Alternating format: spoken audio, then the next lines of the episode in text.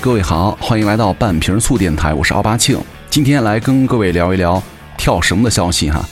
呃，其实今天这节目呀，能跟大家来分享两点哈。第一个就是我们先来聊一聊家庭健身哈这个消息，第二个呢，再来说一说跳绳。如果要问各位哈，什么样的家庭健身产品才是你们需要的？可能很多人的回答就是需要个屁，对吧？必须要去健身房去跟教练去练才行。的确，从商业健身者的角度来说呢，因为缺乏陪伴和监督，家庭健身市场啊，怎么看都不太靠谱啊，在家里练不下去。但有句话说得好啊，你有你的计划，这个世界呢另有计划。你想，疫情期间健身房没法营业，在家健身呢，突然就变成了很多人的刚需。再说啊，在家躺久了也需要活动活动。一项调查显示呢，在疫情当中的百分之五十一的受访者开始选择在家训练哈。那其运动方式呢，还包括了走路啊、慢跑以及使用家庭的健身器械，这也直接拉动了跑步机、健身车、哑铃、瑜伽垫等相关产品的关注度。但是呢，我们必须承认，家庭健身市场啊，经过去年的疫情时间呢，一定程度上也被激活了。就根据媒体报道呢，很多的家用产品呢，在疫情期间的销售数据都是成倍的增长，而拥有家庭产品线的器械商呢，也要比商用厂家要好过百倍。而在疫情控制不力的欧美国家呢，健身房迟迟不能正常开业，家庭健身产品更是迎来了百年不遇的发展良机。谁在疫情期间没有买过几件？跟健身有关的东西呢，对吧？我就买了好多，但是现在真的是闲在家里。我每次看到他们的时候呢，就想把他们挂到闲鱼上去卖掉，自控能力还是有点差哈。这个刚好啊，就就像几年前被疯狂热炒的什么智能硬件啊、AI 交互啊、动作捕捉呀等产品产能过剩的概念，也在寻找新的附着点。于是呢，国内的市场上也出现了很多什么主打家庭场景的智能健身产品。其实这个家庭健身的器械历史呢，可能比我们想象的还要久。根据考证呢，有据可查的最早的这个健身器械诞生在1861年的维多利亚时代。当时呢，机械师已经发明出了由红木板、绳索、哑铃和轮滑组成的一些训练器械，就是跟现在健身房啊龙门架的雏形很接近了。在说明书的画面当中呢，正在训练的模特呢是一位身穿礼服的贵妇。那显然呢，在当时家庭健身还是一个奢侈的物件。只有上流社会的人呢才能够享用，毕竟他们有钱又有闲，对吧？那到了现代呢，家庭健身器械的主流呢成了跑步机、健身单车、健腹轮。特别是当上世纪末国内出现了什么电视购物之后啊，这些产品就从来就没有在荧屏上缺失过了。电视里夸张的文案，配置什么外国健身模特的完美身材，也成功的把这些产品送进了千家万户。啊，那个时候呢，人们就幻想着，只要我买了这些东西，就可以立马瘦成电视里模特那样子，立马瘦二十斤，和现在呢手机直播视频里说的是一模一样的。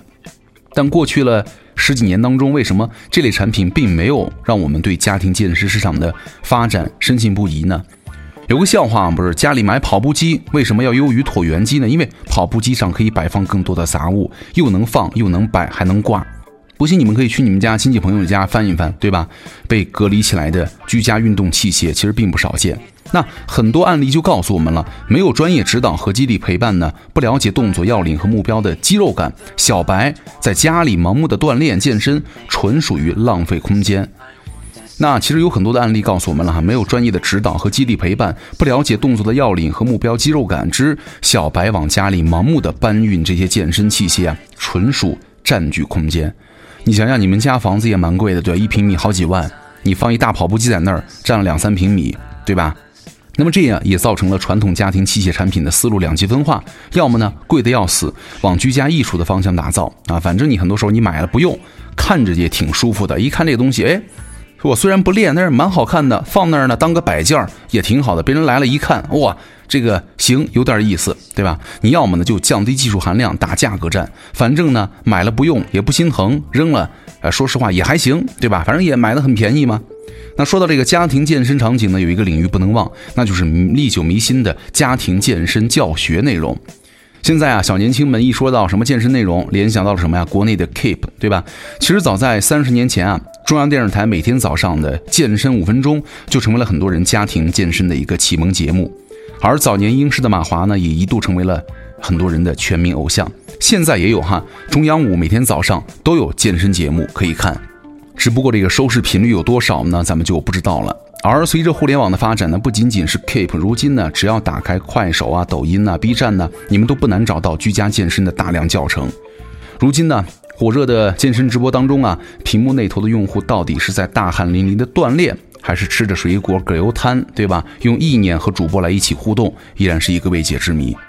其实，在我看来啊，优秀的家庭智能器械至少要满足以下四个特点：第一个，极致性价比；第二，优化使用体验；第三，高成瘾机制；第四，较深的护城河。第一点很好理解，对吧？这个关乎到用户们的决策成本呢性价比。对于很多家庭健身产品来说呢，如果价格过高，势必会让大部分的用户呢产生心理负担。毕竟，如今健身房的年卡目前也就两三千块钱。如果一个家用器械卖的比旁边健身房的卡价还多，是吧？上万块的价格，那为什么不去场地更大、选择面更广的健身房呢？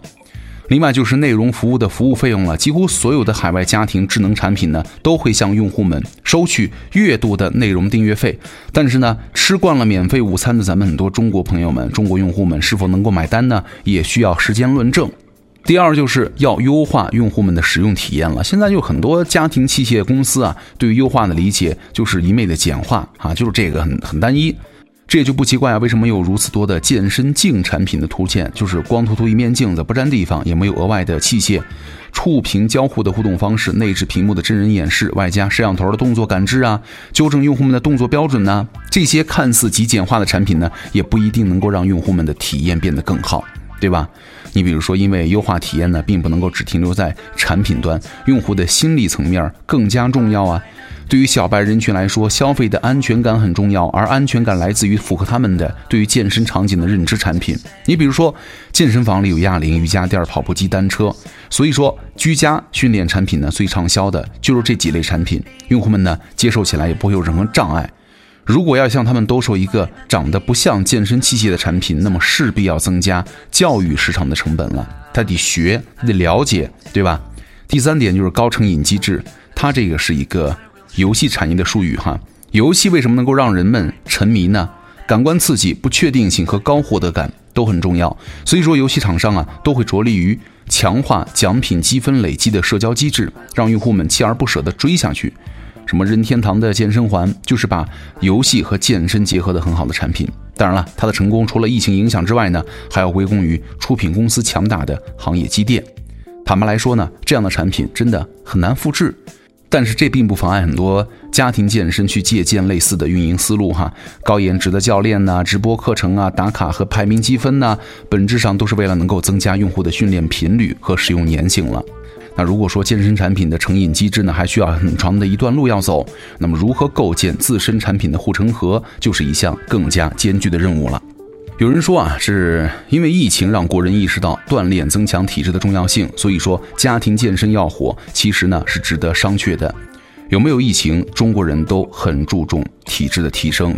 比如说咱们中国人深信的一点啊，在被火化之前都为之奋斗一生的事业祛湿，对吧？就会神化成了百病不侵的铁布衫金钟罩。更不用说咱们国家用五千年养生的传统，根本目标就是百病不侵，活得长久。所以说要抵御病毒呢，健身运动绝对不是老百姓的首选，否则连双黄连、板蓝根就不会被动不动就被抢购一空了，对吧？根据媒体报道呢，咱们中国人的肥胖人口的数量已经位居世界第一了，达成了上亿的水平。更何况，在目前以瘦为美的观念影响之下呢，很多没有达到肥胖及格线的女性也把减肥当成了自己的终身事业。那这就造成了几乎每个中国家庭，至少有三分之一的成员都对减肥有着潜在的需求。啊，比如疫情期间宅家运动的火热，归根到底呢，还是大家葛优躺的同时呢，吃太多了，对自己的身材啊，实在看不下去了啊。所以说，一个好的健身家庭产品啊，是为了消除用户们对于健身的恐惧和障碍而生，而不是一个很难自圆其说，只是为了吸金的样品。那反过来说呢，只要是新奇用户的努力，不管产品是内容啊，还是硬件，传统器械啊，还是智能化的高科技产品，都值得鼓励和赞赏。那所以说，对于家庭健身场景，各位你们有什么想法呢？那说到这个家庭健身器械啊，我们就要说一说今天的一个很大的重点了——跳绳，对吧？你知道跳绳它有多减肥吗？好像这段时间零基础在家也能练的跳绳，成为了几乎能够和广场舞比肩的全民运动。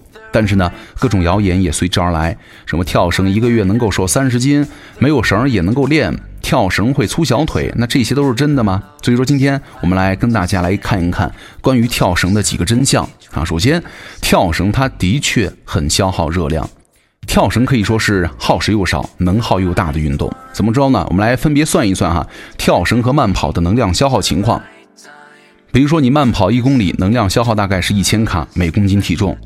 一个六十五公斤的成年人呢，按照七千米每小时的速度慢跑二十分钟，消耗的能量大约是七乘以零点三乘以六十五乘以一等于一百三十六点五千卡。那一百五十下每分钟的快速跳绳呢，能量消耗是大概十六千卡每分钟。那么跳绳十分钟的消耗值呢，大概是十六乘以十等于一百六十千卡。那七到八十下的中速的跳绳呢，能量消耗大概是十千卡每分钟。那么跳绳十分钟的消耗能量呢，大概就是十乘十等于一百千卡。所以说，我们来捋一捋哈，仅从能量来看，快速跳绳十分钟消耗的能量约等于慢跑二十三分钟，中速跳绳十分钟呢，约等于慢跑十五分钟。虽然没有跳绳十分钟等于慢跑半个小时那么夸张哈，但是呢，相比于慢跑，它跳绳的确是运动效率蛮高的运动。而且每分钟跳绳七八十下，减肥效果是最好的。虽然我们刚刚也说了，只要运动呢就能够消耗能量，但是呢，达到中等强度的运动，燃脂效果更好。对于跳绳来说呢，每分钟七八十下就差不多了，燃脂效果呢也会随着运动的强度变化呈现倒 U 型曲线。每天以七到八十次每分钟的速度呢，坚持跳三十分钟，不仅符合一般人的体能，也会有着不错的减脂效果。当然了，如果你没有什么运动基础，跳两分钟，歇两分钟，断断续续完成三十分钟也是可以的。那么，如果你体能不错，要想要更大的挑战，可以试一下间歇式跳绳，保持每分钟一百五十次的运动，跳两分钟，然后呢间歇三十到六十秒，缓冲休息，重复跳绳休息，这样的循环十五次也会有很不错的效果。另外一点啊，各位，跳绳一个月大概能够减脂三十斤哈。跳绳确实是一个不错的减肥运动哈，但是呢，传言说一个月跳绳狂减三十斤，这个就夸张了。我们再从能量消耗上算一笔账，减掉一千克脂肪需要燃烧七千七百卡的能量。如果没有饮食调整，只是单纯的跳绳的话，每分钟七八十下，跳三十到四十分钟，这样一次跳绳大概能够消耗三百到四百千卡的能量。一个月每天跳绳从不间断，大概可以消耗能量九千到一万两千千卡。理想的状况之下呢，消耗能量全部换算成脂肪，大概能够减掉的脂肪呢，也是一点二到一点五公斤。但是呢，各位也不要灰心，三斤已经不少了。如果再加上管住嘴，效果就会更好了。而且啊，每天坚持跳绳还会帮你养成运动习惯，心血管功能啊，肌肉力量都会提升。而且跳绳它是有助于瘦小腿的。很多人担心啊，跳绳会让小腿变粗的人，放心吧。肌肉增长的关键呢，是要给到超出他能力的运动刺激。但是呢，跳绳其实就是克服重力的起跳动作，对于小腿肌肉来说呢，没什么难度。中速跳绳三十分钟，那这样的运动强度呢，对于普通人来说，并不会让肌肉的体积过度增大，反而有助于让它更加的紧致上提，视觉上显得小腿下部呢和跟腱更长更细，小腿上呢也看起来更细。另外，长期跳绳呢，还会让全身包括小腿的脂肪减少，这些都会使小腿不管从实际上还是来看起来都更瘦。有的人呢，刚跳完感觉，哎呦，小腿变粗了，可能是你长时间直立运动，血液呢更多的往下肢汇聚带来的。那运动完了之后呢，做做放松啊，拉伸，帮助血液回流，那就恢复正常了。另外，跳绳也要做好热身和拉伸哈，各位。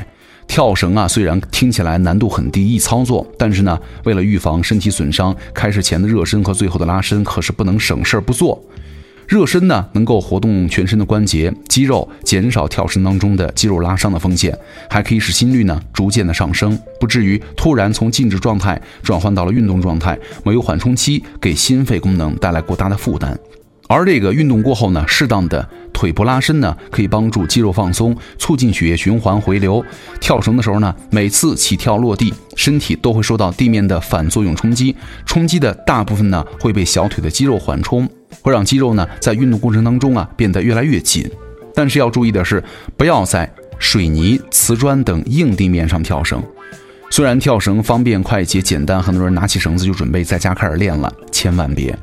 跳绳跳跃落地之后呢，产生的冲击力，如果地面太硬，身体关节呢没有很好的缓冲接收，容易伤到膝盖，造成关节的轻微损伤，可能出现小腿疼啊、脚踝疼的情况。那为了保护关节呢，最好在有弹性的塑胶地面上跳绳，不要在水泥地面上。如果只能在水泥地面上，比如说家里跳，你可以买一个那个垫子，对吧？瑜伽垫都行，垫一层有弹力的垫子缓冲一下。啊，除了要注意地面呢，跳绳的时候呢，做好其他的防护，比如说鞋子，最好选择有缓冲减震装置的运动鞋，不能光脚或者穿硬底鞋。那姿势呢，膝盖稍微弯曲一点，脚呢前掌先落地，别用后脚跟直接砸地，好吧？还有就是啊，空腹跳绳还是有低血糖的风险的。有研究表明，与餐后的运动相比呢，空腹时体内的血糖含量很低。运动的时候呢，会调用更多的脂肪功能，燃脂效果更好。但是啊，各位，空腹的时候我们本来体内的血糖就很低，再跳绳的话会让血糖的含量更低，可能会引发低血糖，出现头晕眼花，甚至昏厥，也会出现加重心血管的负担，得不偿失。减肥的关键啊，是通过控制饮食和增加锻炼，创造能量缺口。什么时间运动其实并没有那么重要。餐后呢，休息一段时间再运动，只要运动的时长足够，也可以达到接近空腹运动的时候的燃脂效果。没有必要再追求空腹运动了。另外呢，BMI 超过二十五的人不适合跳绳啊，因为这个跳绳呢是典型的跳跃运动。你体重偏重的人呢，跳绳的时候膝盖承受的压力也会比普通人更大，容易伤害到膝盖。那 BMI 超过二十五的超重人士呢，建议大家先游泳减肥，把体重降下来之后呢，再考虑跳绳。BMI 再说一遍哈，体重就是公斤除以身高的平方哈。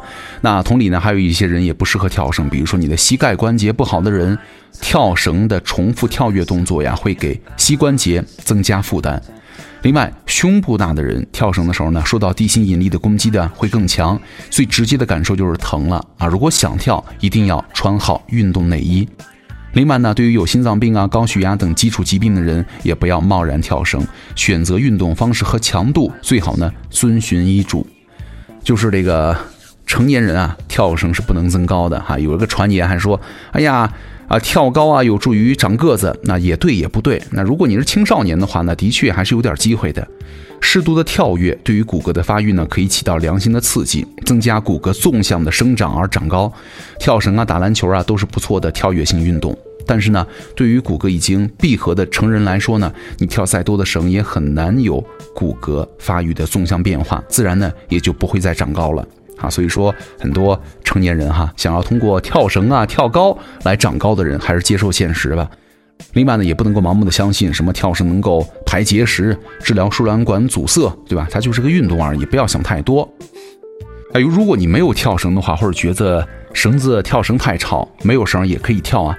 跳绳消耗能量，主要是利用全身肌肉。原地跳跃这个重复的动作，那只要这个动作本身没有发生太大变化，在促进心肺功能啊和燃脂效果上也不会有太大的差异。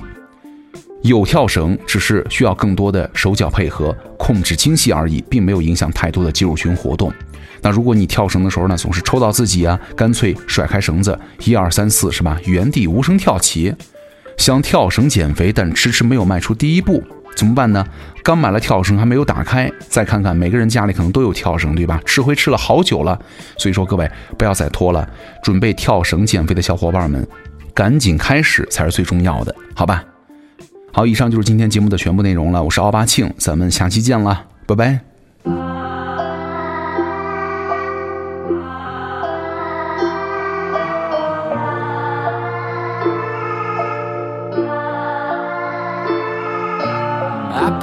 play in my old house. In my cape, jumping on the old couch. Putting up lights when it's cold out. Mom and dad, both seats sold out. Show you my place.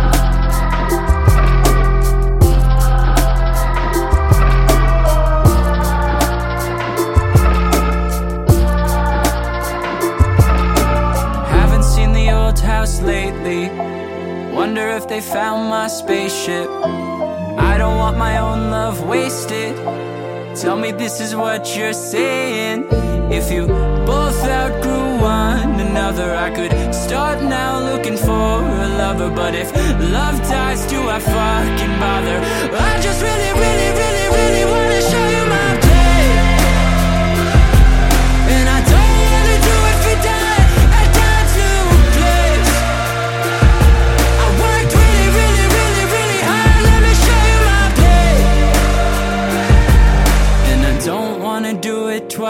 cause it's not the same.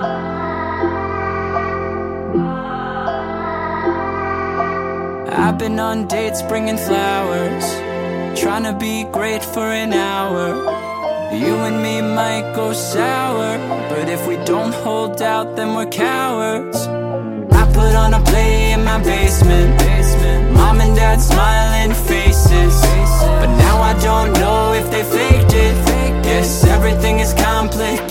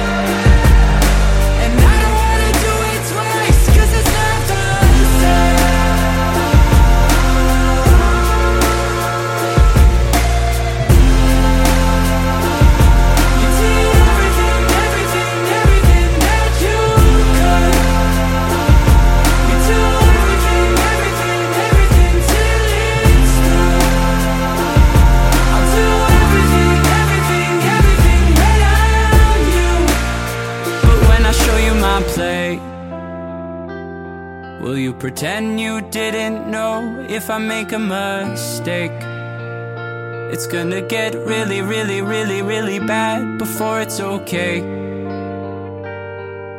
But maybe you'll forget it all while you're watching my play.